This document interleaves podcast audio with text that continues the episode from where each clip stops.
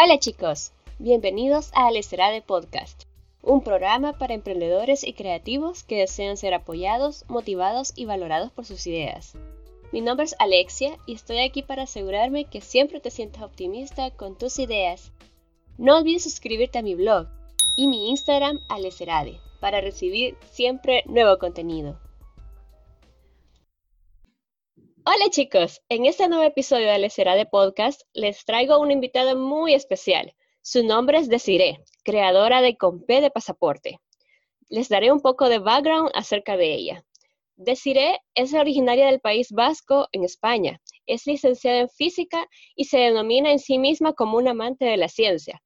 Y aunque no se dedicó a ello, la ciencia es uno de sus tres ejes principales para su proyecto con P de Pasaporte. Trabajó algunos años en Madrid en el mundo corporativo, pero Desiree se dio cuenta de que eso no era lo que ella quería para el resto de su vida. Así que en febrero de, 2017 ella renuncia a su trabajo y con una mochila y sin billete de regreso hace un viaje rumbo a Costa Rica. La idea de comprar pasaporte rondaba desde hace mucho tiempo en su cabeza. Ponerlo en marcha le costó más de lo que ella esperó, pero dedicándole el 100% de su tiempo, en el año 2008 por fin logró lanzar su website del proyecto. Bienvenida, Desiree. Hola, buenos días, muchas gracias. Bueno, comenzaremos con la primera pregunta. ¿Cómo concebiste la idea o qué circunstancia te motivó a montar con P de pasaporte? ¿Y cuáles son esos tres ejes verticales de los que he mencionado del proyecto? Pues bueno, la verdad que la vida me fue llevando un poco a ello, ¿no?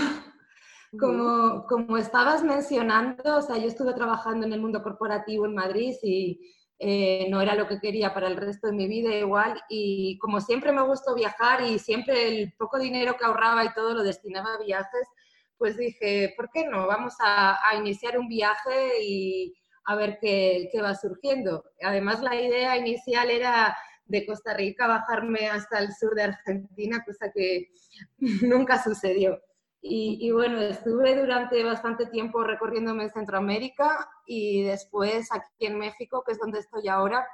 Y el viaje como tal, o sea, estuve viajando, viviendo, viajando, por así decirlo, durante año y medio y aunque me seguía gustando viajar, como que necesitaba una motivación adicional. El hecho ya de, del viajar por viajar no, no, me llenaba tanto, ya después de haber conocido tantos lugares, de pues ver una, ¿qué te digo? Una cascada nueva, pues si tengo que agarrar un camión que me tarda una hora en llegar o no sé qué, como que daba mucha pereza y todo. O sea, necesitaba una motivación adicional. Entonces, pues había muchas ideas que me venían rondando también porque el tema de mujeres viajando solas y todo, al final hay como dos vertientes del tema. Una, que es muy peligroso y que no debemos hacerlo, y otro que es el mundo ideal, que vamos a ser súper felices, y, o sea, como dos extremos y no creo que ninguno de ellos sea cierto. Entonces, quería un poco, en, el primer momento solamente quería hacer lo de organizadora de viajes, sí relacionada con el tema de mujeres que quieren iniciar su, su viaje en solitario. Entonces, tenía esa idea, pero no la tenía como plasmada en papel, por así decirlo y ya el, en el agosto, bueno, julio pasado estuve en España dos meses visitando a mi familia y amistades y así, y ahí fue que sí que tuve tiempo, un par de meses para sentarme y escribir de, a ver, ¿qué idea tienes? ¿Cómo lo podemos hacer? ¿Qué onda? Y ahí estuve dos meses ya con las ideas más claras, de, pues haciendo la página web y bueno, todo para poniendo un poco en marcha todo esto, ¿no? Y, ahí empezó, o sea, la página se lanzó en agosto del 2018. Y, bueno, como decía, uno de los primeros ejes verticales era el tema de la organización de viajes eh, orientada a, mujeres y todo esto ha ido como evolucionando un poco en la vida, como todos los proyectos, la vida para mí siempre es todo prueba y error, ¿no? Entonces, juntando algunas de otras cosas que, que siempre me han gustado, como, como comentabas igualmente, yo soy licenciada en físicas y aunque no me, nunca me he dedicado como tal a, a la ciencia, sino más como dando clases particulares para preparar como los exámenes de acceso a la universidad y así, sí que quería meterme un poco en ese ámbito. Entonces, sobre todo también relacionado un poco con el tema de las niñas, porque muchas veces se les dice a las niñas de que quieren ser, no sé, ingenieras, astronautas o algo así, desde casa o desde las escuelas mismo, dicen, no, eso es de, de chicos, es para varones, no sé qué y cosa que no es cierta, que no te tiene por qué gustar la ciencia como tal, pero que una niña sepa que si quiere puede, que no tiene por qué tener como el rol de como profesiones que se supone que son de mujeres, ya sea maestra, enfermera, ¿no? Que como la sociedad dice que eso es más para chicas. Y el otro, del, el otro eje vertical sería, o sea, entonces sería, estaríamos por un lado con el tema de la organización de viajes, el otro para la ciencia y el tercero sería el tema de, de, la escritura. O sea, yo en mi página web tengo mi propio blog que me encanta escribirlo y estoy, ahorita una de las cosas que estoy haciendo es hacer entrevistas a mujeres que han viajado solas. Por eso se me hace un poco raro esta entrevista porque normalmente soy yo la entrevistadora. Entonces está como cambiado un poco, ¿no? Sí. Y, y eso, o sea, a través de, también escribo para diferentes, para otros blogs como colaboraciones y todo. Y otra de las cosas que me hace mucha ilusión contar, que la verdad, esto va a ser primicia porque nunca lo he dicho en público, estoy trabajando en un libro que he escrito. Que... Wow. bueno, la neta que está escrito y ahorita estoy con, con, una chica que es editora, que lo estamos editando, y con otra chica que, que, también es ilustradora. Y esta semana he tenido la oportunidad de ver una de las ilustraciones que hizo para el libro y me quedé súper maravillada. Entonces, ahí, ahí vamos. Ah, ¿Nos quisieras contar algún adelanto sobre qué temática abordará el libro? Pues es un poco relacionado con, con el tema de, de, los viajes, sobre todo basado en mi, en mi experiencia personal. Un poco de lo que, de lo que decía también, ni todo es súper, hiper genial, ni nos vamos a, a estar volando en las nubes y todo va a funcionar como de maravilla, todo va a ir sobre ruedas no, no es cierto, pero tampoco es que te vayan a matar a la vuelta de la esquina, como muchas veces se nos dice también, ¿no? Entonces es un poco la visión, o sea, consta de tres partes bien diferenciadas, pero en general se trata de un tema de, de, mi visión personal y mi experiencia personal sobre lo que implica vivir viajando por Latinoamérica, además, que creo que es interesante mencionar eso y más en Centroamérica y en México, que son países que se denominan como peligrosos, ¿no? Y pues bueno, eso sería muy, muy resumido todo. ¿Qué te ha decantado a ti de Latinoamérica? Es decir, ¿por qué cuando pensaste en Compé de Pasaporte tenías ya planteado hablar sobre temáticas de viajes en Latinoamérica? Porque, mira, eh, o sea, yo con, antes de empezar este viaje, yo había tenido la, la oportunidad de, de, viajar anteriormente eh, y Latinoamérica, la no lo conocía mucho, pero por trabajo sí que estuve un tiempito por Buenos Aires y luego me hice un viajecito a, Brasil también. Y cuando empecé, o sea, siempre me llamó mucho la atención, pero al final, entre que mis vacaciones eran en verano de, del hemisferio norte y si quería viajar a Sudamérica era verano, o sea, era invierno y a mí el frío no me gusta y bueno, todo este rollo. Y México en general nunca me llamó la atención, fíjate, y Centroamérica era un lugar prohibido por peligrosidad, O sea, lo digo, ahora mismo lo digo riéndome, pero... Eh, entonces, cuando, o sea, cuando compré mi billete a Costa Rica, vino por, porque, o sea, yo hablo inglés, pero no tienes la misma relación con la gente hablando en inglés en un país de no habla inglés. Entonces, para mí que hablar en español en aquel momento era bastante importante. Eh, también el hecho de que, o sea, a mí me encanta el mar y quería un país que, que, pudiese estar en la playa, en el mar y conocer, de hacer surf, buceo y todas estas actividades acuáticas que me encantan. Y mm, que fuese relativamente seguro, que Costa Rica en aquel momento yo pensaba que era así.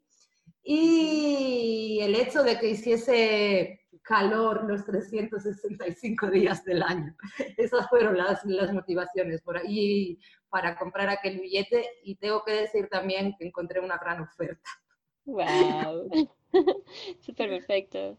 Mira, ¿y qué consejos le darías a una mujer que quiere decidir emprender y que quiere entrar al mundo emprendimiento desde tu experiencia?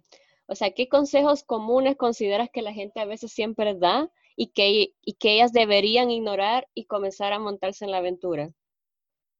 Pues para empezar, muchas veces la gente que más nos quiere, tanto familiares como amistades, cuando ven que estás haciendo algo novedoso, que se sale un poco de fuera de lo común, te intentan meter miedos, de, que son sus propios miedos al final del día.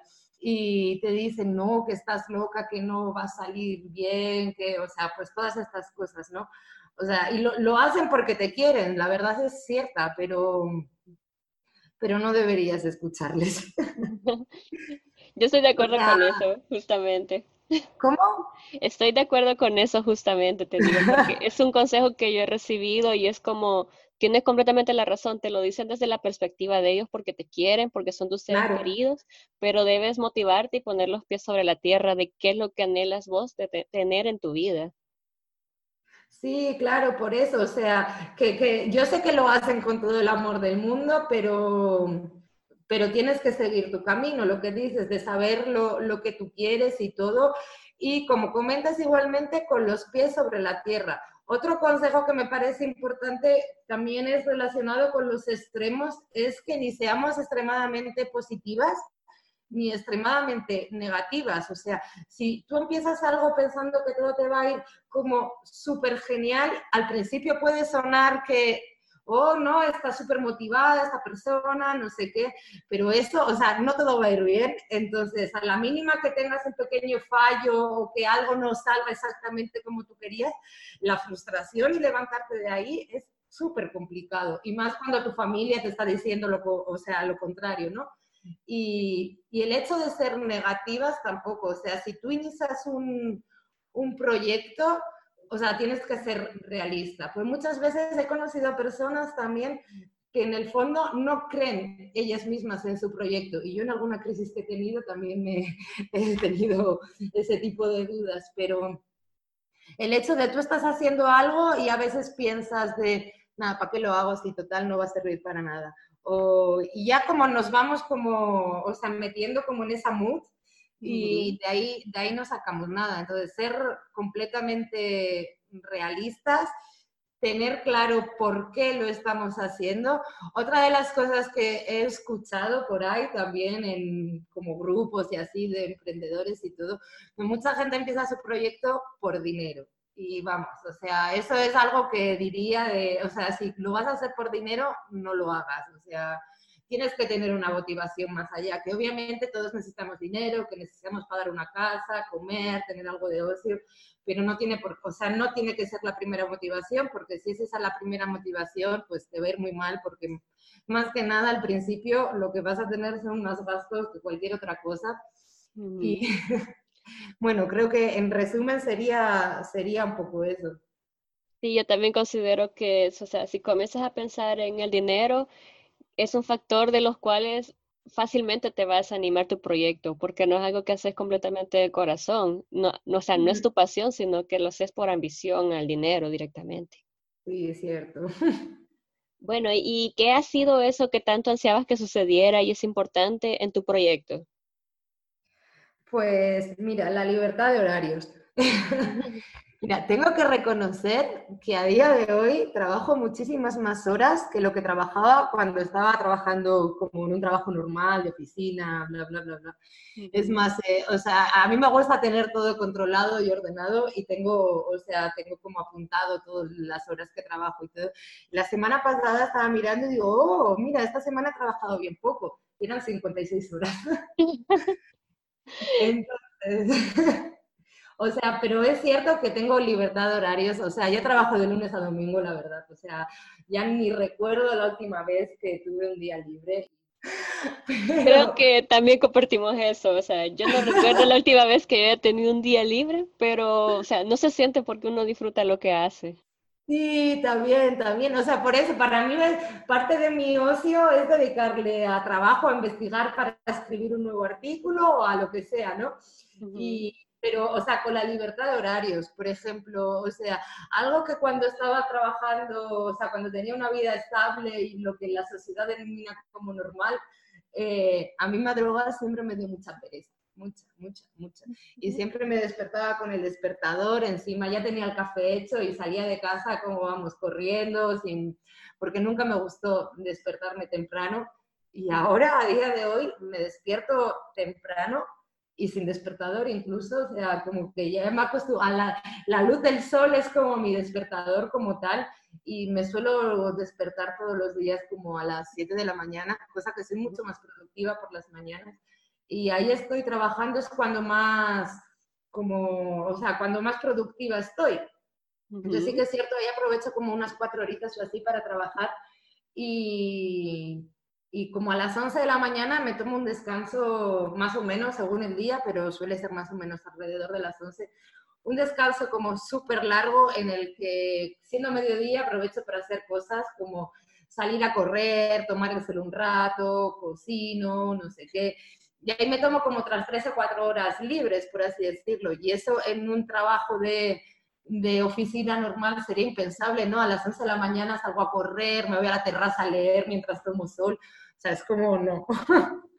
Entonces sí que es cierto que después de eso luego estoy un buen rato otra vez trabajando y todo, pero sí, o sea, con, o sea, para mí la libertad de horarios y el decidir de, eh, pues yo ahorita estoy viviendo en Oaxaca, pero a veces tengo que ir a la Ciudad de México, lo que sea, y no dependo de, nadie porque con una buena conexión a Internet puedo hacerlo. Entonces me agarro la compu, como mis apuntes, los cuadernos, la agenda, y puedo trabajar desde cualquier lugar. Entonces, para mí eso es básico. Ah, perfecto. También compartimos eso, absolutamente. Está detallando toda mi vida. Fíjate que en mi caso, o sea, en la universidad yo, mira, me vivía enfermando a cada rato. Y, ¿En serio? O sea, sí, o sea, de una gripe tras otra y incluso, o sea, yo me levantaba súper tarde, y yo decía, yo soy una persona nocturna, yo solo en la noche puedo hacer mis trabajos y no. O sea, ya emprendiendo me he dado cuenta que como tú dices, yo me levanto a las 6, 7 de la mañana y es como lo más que logro exprimir las horas de la mañana para lograr sacar todo lo que tengo para el día. Y así ocupar la tarde para ir a algún curso o aprender algo nuevo, ver a mi novio. Pero sí, o sea, siento que es mucho mejor porque tengo mis tiempos libres y todos los días estoy trabajando. Mm, sí, las mañanas, o sea, y hay mucha gente que conozco que las mañanas como que le están como una luz, además tan temprano no hay nadie alrededor, ni pasa el, el, camión del gas, ni nada, ¿no? Entonces como que es como mucho más productivo. A mí me sirve también, sí. Bueno, hablemos ahora de fracasos. ¿Cuál ha sido tu fallo o fracaso que te has tenido, pero que después se volvió algo que te enriqueció en tu carrera o en tu proyecto?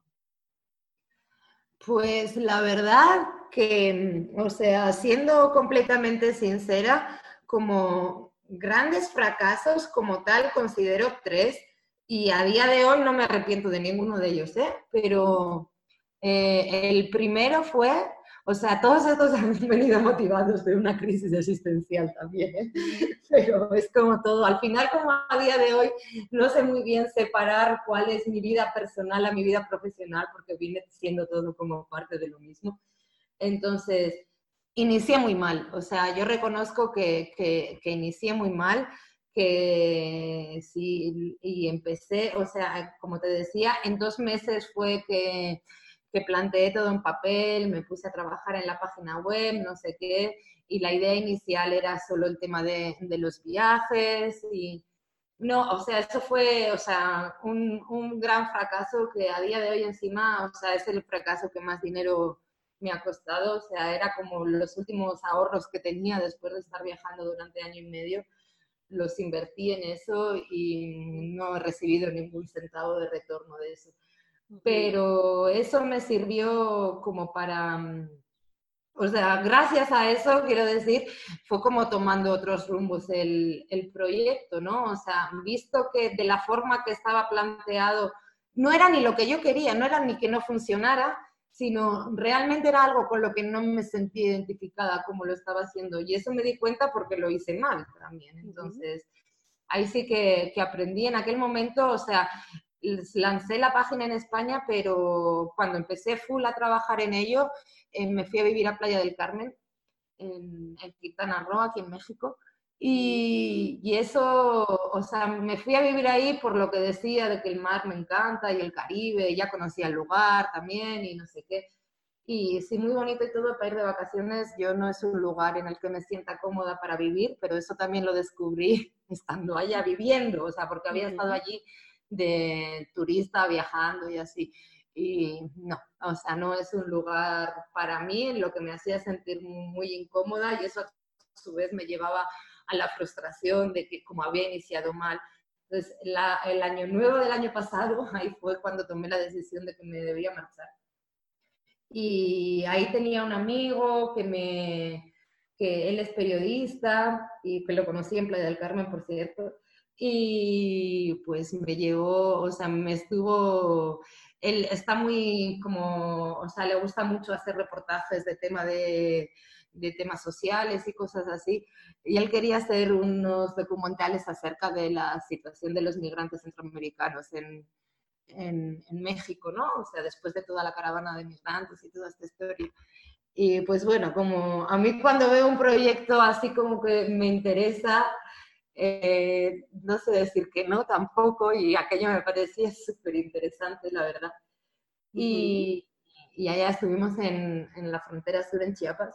Y, y no, o sea, la verdad que estuvo bien padre aquello pero, o sea, yo conseguí hacer un, un, par de reportajes que me los publicaron en algunos medios y todo, pero bueno, el documental hicimos una campaña de crowdfunding que la verdad estuvo súper mal gestionada al respecto y no conseguimos tampoco ni un centavo. Entonces, aunque ahorita, justo estos días estamos hablando que en algún momento tenemos que retomar la idea, porque el documental en sí se trataba de viajar con los migrantes desde la frontera sur hasta la frontera norte y cruzar a Estados Unidos por el desierto. Entonces, esa idea sigue en marcha, no sé cuándo la realizaremos, no sé si el año que viene, dentro de dos años, porque necesitamos plantearla bien, pero eso en algún momento va a suceder.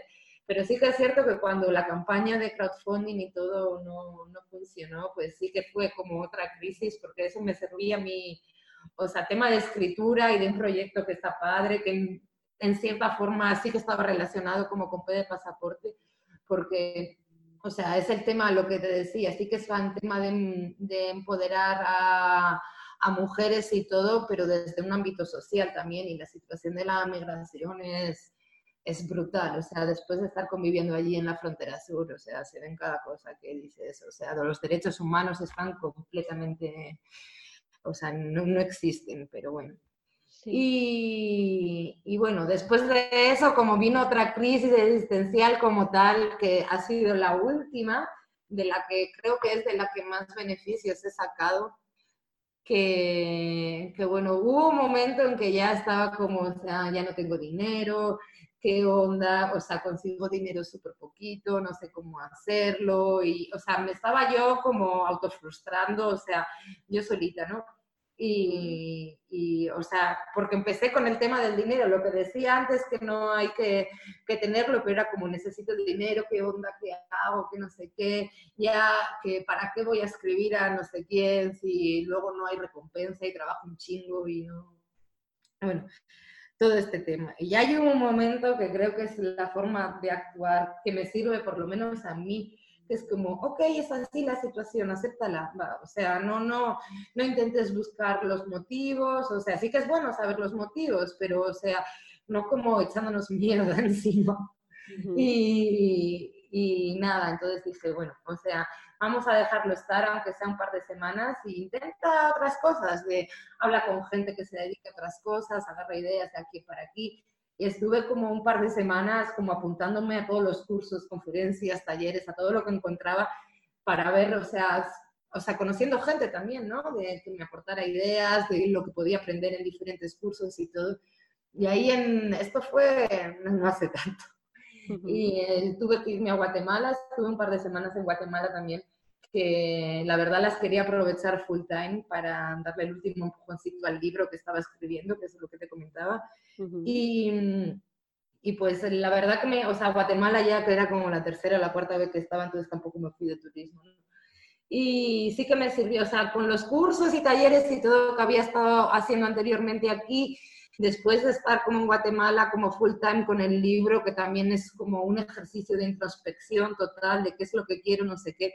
Cuando llegué a Oaxaca era como, va, ya sé cómo, cómo, cómo empezar a gestionar esto. Y, y, bueno, a día de hoy tengo la suerte de, de haber puesto todo eso en marcha y que más o menos está funcionando bien como quiero y a día de hoy estoy como súper convencida de que el proyecto está tornando, o sea, es parte de mí y es como yo quiero que sea. Entonces, bueno, eso, no sé si me alargué mucho hablando. No, está súper genial. Me gusta cómo has planteado todos los fracasos, ¿verdad? Que al final, aunque no tengan una, una finalidad monetaria, te han servido para crecer como persona. Sí, completamente. Ajá, y muchas personas no consideran eso, o sea, creen que a veces emprender y ya tener un fracaso es como haber, haber perdido el tiempo. Y al final son habilidades que te ayudan a crecer.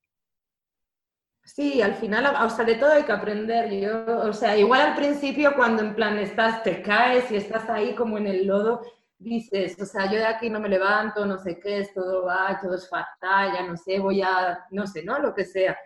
Pero es cierto que cuando pasa el día, o sea, el tiempo y todo, es como, o sea, yo intento ser siempre, o sea, aunque soy bastante realista, creo, intento sacarle el lado positivo de todo.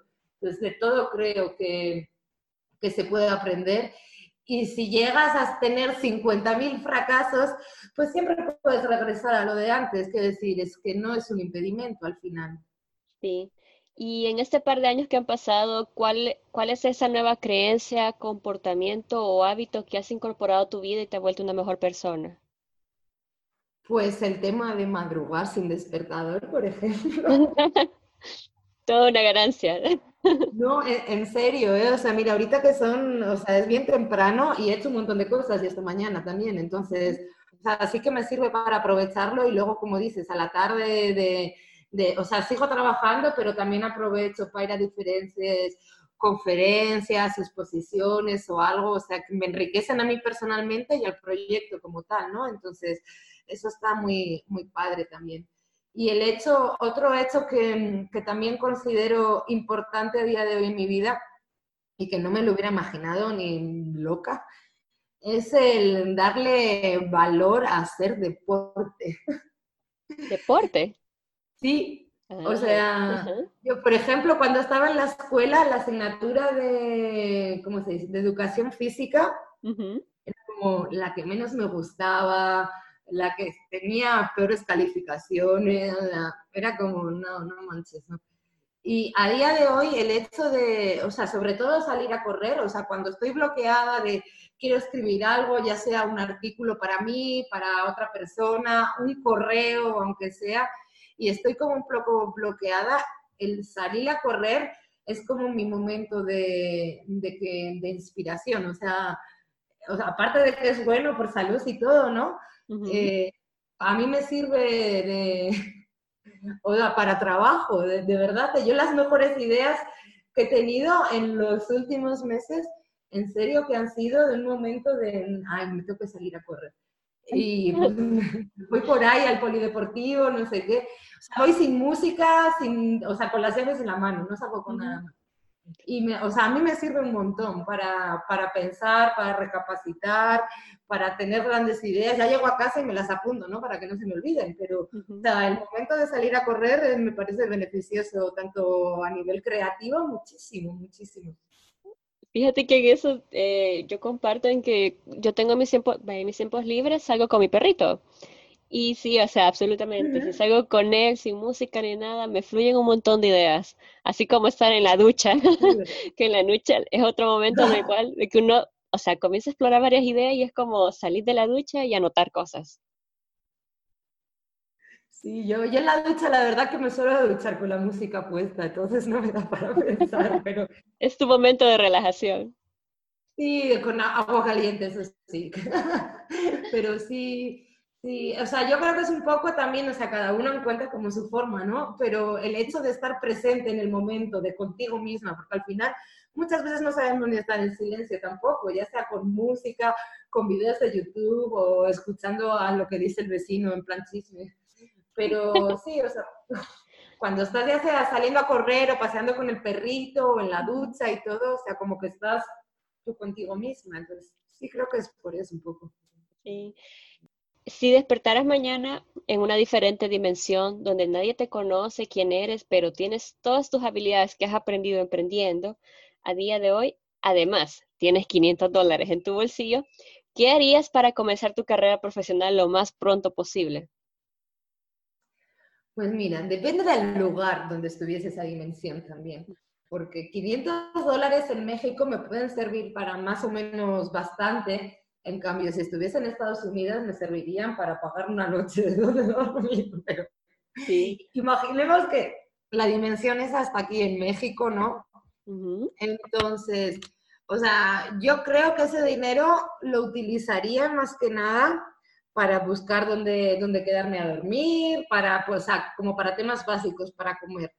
Y si tuviésemos, o sea, en el tema profesional, yo no haría nada más que tocar puertas, o sea, ya sea de forma literal de mm, tocar de, a la revista, a agencias de viajes, a, así como a través del correo a puerta fría, lo que se llama, ¿no? Y contarles a todo el mundo la idea que tienes o la idea de negocio o cómo te pueden ayudar. O sea, haría cualquier cosa de ese estilo, o sea, marketing de toda la vida, sin muy marketing online, ni redes sociales, ni nada, de puerta fría y que es totalmente gratuito. Y creo al final, o sea, creo que contándoles un poco a la día de hoy la idea, habría gente que me haría caso, ya sea para colaborar o aunque sea de forma gratuita y todo, pero como para darte a conocer, para que te conozca más gente y todo. Y ya una vez que tuvieses como un, cliente, una colaboración o algo así, ahí sí ya con el, o sea, con el dinero que te quedó después de pagar la comida y todo, y el poco dinero que vayas acumulando con estos contactos que vayas creando, ahí empezar a hacerlo de forma más, más online también, de pues al final pagar una página web es dinero, eh, pues todo el tema, ¿no? De un poco así, pero la, verdad que creo que el tema del, del networking físico y como se ha hecho toda la vida, Muchas veces lo infravaloramos cuando estamos trabajando así online, pero es, es realmente útil. O sea, el boca a boca sigue funcionando. Eh, sí, creo que lo haría así. Sí, perfecto. Eh, ¿Y cuáles serían esas grandes oportunidades o increíbles recursos que conoces y que muchas personas no están haciendo uso de ello, incluso que no saben que existen? Por ejemplo, te puedo decir este, recursos en línea, eventos, cursos, webinars. Pues eso es una pregunta muy interesante porque yo también poco a poco los voy conociendo, ¿no? O sea, tampoco me considero una experta ni nada, pero sí que es cierto que a lo largo de este tiempo eh, he conocido como muchas cosas, como, o sea, los grupos de Facebook, por ejemplo, son una gran plataforma para dar a conocer, pero tiene que haber algo detrás, o sea, yo cuando publico en grupos de Facebook lo hago, o sea, sobre, publico algo que tenga publicado en la web. Entonces, o sea, a mí los grupos de Facebook me parecen como súper interesantes, siempre y cuando el grupo de Facebook en el que esté sea adecuado a lo que tú estás ofreciendo, o aunque sea como el último ebook gratuito que ha sacado para explicar X, eh, o sea, dan, dan mucha dan mucha visibilidad y la gente te, te contacta a través de ello. Eh, algo que creo que es muy importante también es saber que las redes sociales son un medio. De, o sea, a no ser que quieras ser tipo influencer de que se gana la vida con anuncios en Instagram, vendiendo la última marca de leche favorita y este tipo de cosas. O sea, no obsesionarnos ni con Instagram, ni con Facebook, ni, ni siquiera con, con el blog, sino tener claro que estas tres cosas, o si tienes Twitter o bueno, cualquier red social, eh, es un medio, no, no es el fin. Y esto lo digo también porque en algún momento yo me he obsesionado con que tengo que publicar todos los días y no sé qué. Y, y no, o sea, tener, tener claro que eso no es así. Para ello, o sea, algo que yo utilizo es que ahora mismo tengo todo automatizado. O sea, Sí que es cierto que si veo una foto quiero comentar algo que, que, me interese, tanto en Instagram como, como en Facebook, lo subo en ese momento. O sea, tengo todo automatizado, pero eso no quita que yo pueda hacer otras cosas aparte de eso, ¿no? Pero sé que lo que quiero que se publique se va a publicar como yo quiero y cuando yo quiero, en donde yo quiero. Entonces, en el blog igual ahora mismo tengo artículos escritos y programados y sé cuándo se van a publicar hasta enero. Eh, tengo en Facebook las publicaciones del blog se publican de forma automática porque lo tengo configurado así en WordPress. En, Instagram eh, tengo hasta casi final de año también tengo las publicaciones, o sea, los posts originales automatizados.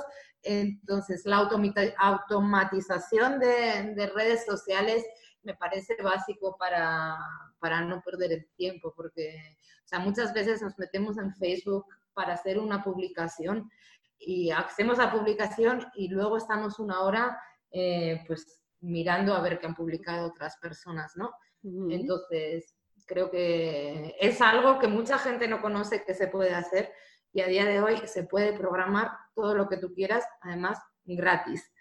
Y otra herramienta también interesante a, este aspecto, o sea, al final he encontrado como muchas herramientas que no me hacen perder el tiempo, y entre comillas lo de perder el tiempo, pero son trabajos que hay que hacerla, o sea, al final, si no te haces tú tu propio marketing, cuando emprendes algo, eres tú la persona de finanzas, la de marketing, la de SEO, la, de, la de todo, ¿no?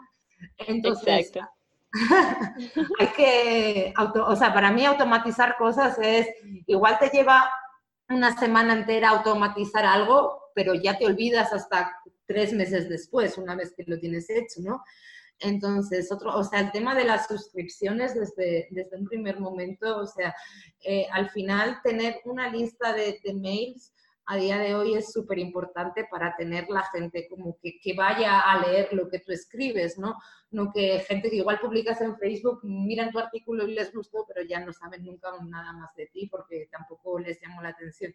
Entonces, crear listas de suscriptores, esto también se puede hacer de, de forma gratuita y automatizar los correos que les envíes también, eso se puede hacer de forma muy sencilla y gratis, hasta cierto punto de usuarios igual. Y eso sí, sin spamear a la gente, porque tampoco les mandes, les mandes tres mails al día porque se van a borrar. Entonces, solo cuando hayas publicado algo nuevo, algo que sea relevante, algo que crees que le puede aportar, pero automatizar todo.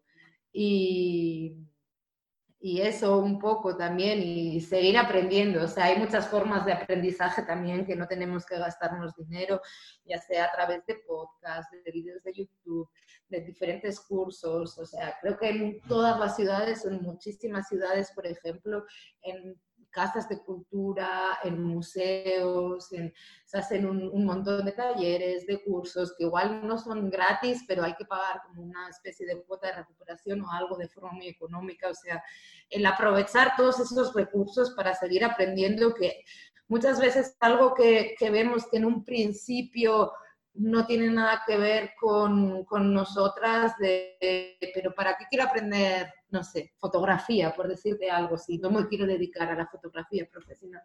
Pero eso te puede aportar como grandes enseñanzas de, de otro tipo de cosas que las puedes aplicar, ya sea a tu vida personal o a la profesional, adecuándolas un poquito a lo que te dedicas y todo, ¿no? Entonces sería eh, un poco eso, o sea, usar grupos de Facebook que, estén acorde a, a, tus ideales y a lo que tú estás ofreciendo, el automatizar todo, todo, todo, todo, todo, todo, todo lo que puedas, por lo menos, ¿no? Y, o sea, crear una lista de suscripción desde el minuto uno, o sea, y aprovechar todos los recursos físicos de cursos, webinars, charlas, conferencias, todo eso.